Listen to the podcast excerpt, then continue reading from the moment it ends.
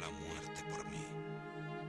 Galatas 2.20. ¿Cómo sabemos que Dios se ha alegrado y que ha aceptado la víctima que se ha ofrecido, que es el mismo Cristo, el mismo sacerdote y el mismo altar?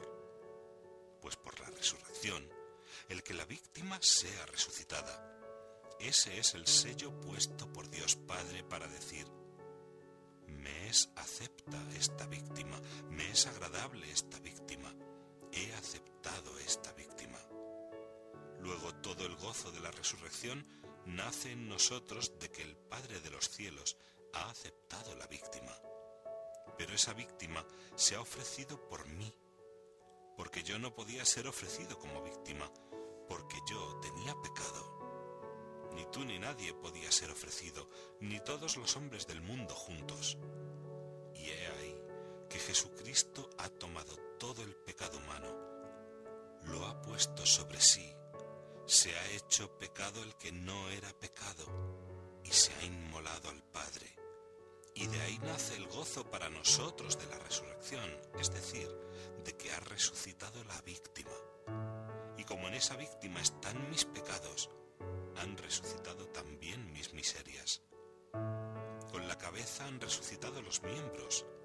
Esa es la satisfacción y ese es el gozo que yo tengo esa es la alegría que debo sentir. Ese es el gozo de la Pascua. Y entonces decimos, fe creciente. Pero fe creciente en qué?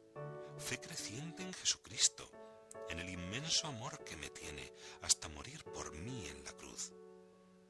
Y no puedes separar en ningún momento ese Jesús resucitado que le estás viendo en las resurrecciones enseñar las llagas a los suyos de la pasión lo que sucede es que nosotros no amamos a Jesús crucificado. Y como no amamos a Jesús crucificado, no vivimos a Jesús crucificado. Y como no vivimos a Jesús crucificado, no podemos participar del gozo de la resurrección, porque las ideas no se entienden mientras no se viven.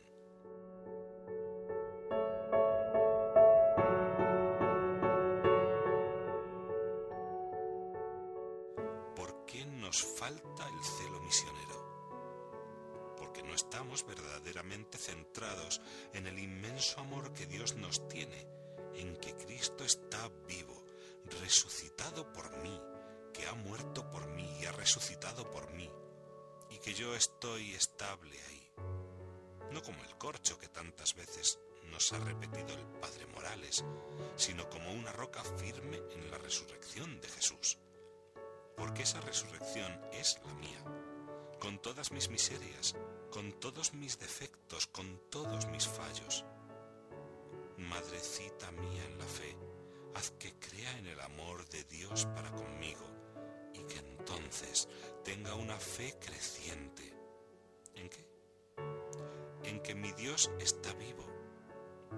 Pero al decir yo, es que está vivo, ha resucitado lo ha resucitado Dios Padre, porque le ha sido agradable lo que ha hecho.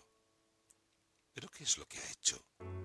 Tomar sobre sí mis pecados, lavarlos con su sangre. Y eso ha sido agradable al Padre. Entonces la clave es que yo me una con Él, viva unido con Él. Y la unión mía es la de mi miseria, porque otra cosa no tengo porque si hay algo en mí que no sea miseria, es gracia. Y esa gracia, aun las gracias preventivas, me las ha obtenido Cristo